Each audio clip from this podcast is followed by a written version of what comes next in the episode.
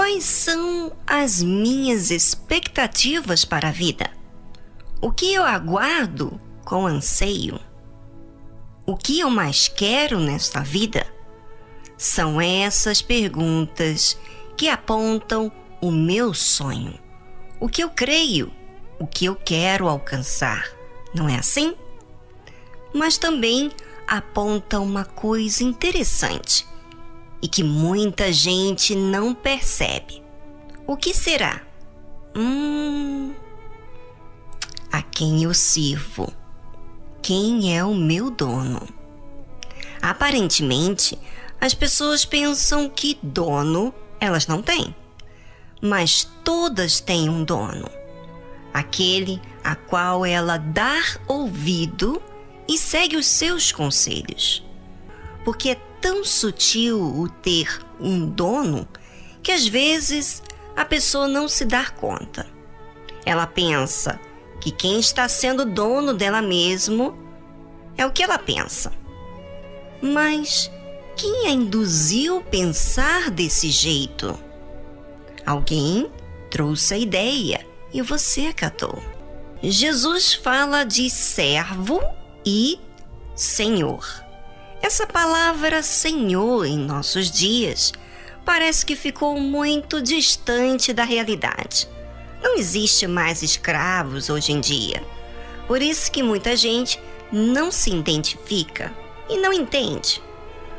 Mas quando você segue cegamente a conselhos, ideias, não é ter alguém sobre você?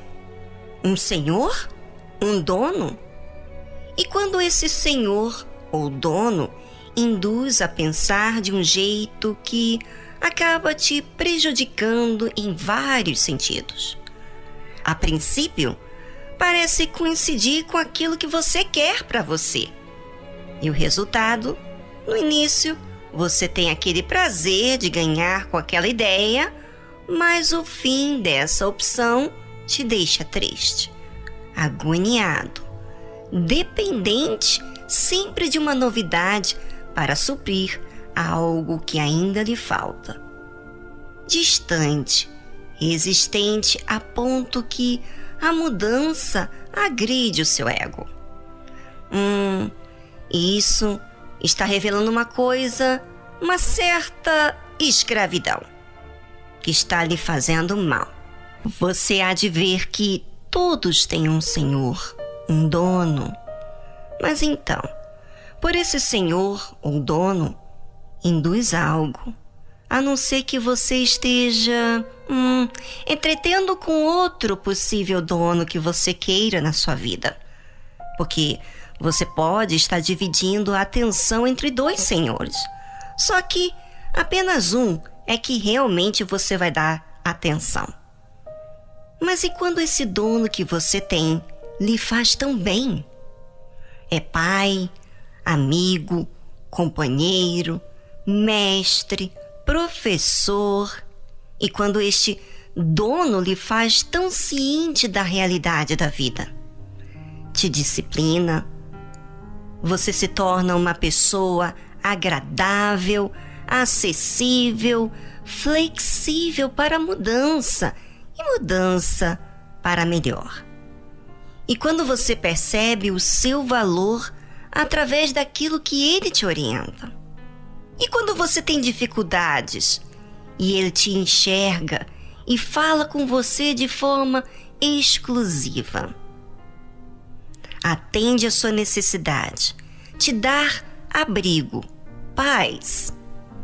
Ah, quem traz tudo isso é apenas um: o Senhor Jesus. Quem encontrou ele não vê outra coisa nesse mundo de valor, porque ele supre todas as necessidades. Com ele, aprende a valorizar o que realmente tem valor. Aquele que consegue ver o nosso estado emocional, o que passa na nossa mente, enxerga as nossas falhas, mas não muda com isso continua crendo. Mas não só crer, mas também nos salva de coisas perigosas. Ele sacrifica por nós. Ele espera, respeita e é fiel. Esse Deus tem olhos para enxergar tudo o que se passa dentro de você. É o Deus que visualiza o que passou na sua vida, está passando e sabe o que vai acontecer. Então, tendo essa ótica de cima, sabe o que realmente é melhor para gente. Um Deus assim é irresistível. Por ele, se entrega tudo o que tem para viver toda a eternidade com ele. E se você, ouvinte, ainda não tem essa expectativa de se relacionar, de agradar a ele, é porque você está fora do que tem para você. E tudo porque você tem colocado os seus olhos, as suas expectativas a um mundo, ou melhor, a uma sociedade passageira que não lhe sustenta. Então, nada de coisas ou pessoas duram para sempre.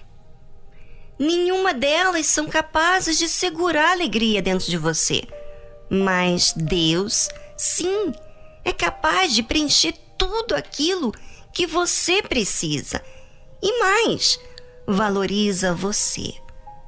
Se você não o tem, priorize. Coloque todas as suas forças. E sabe por quê? Ouça só o que Jesus diz. Sede vós semelhantes aos homens que esperam o seu Senhor, quando houver de voltar das bodas, para que, quando vier e bater, logo possam abrir-lhe. Por isso, que quando Jesus vier, aqueles que têm prazer nele, que comunda de um relacionamento próximo com ele, esses estão atentos a si mesmo, aguardando a volta de Jesus. E esses são os que vão abrir logo abrir a porta, porque estão à espera.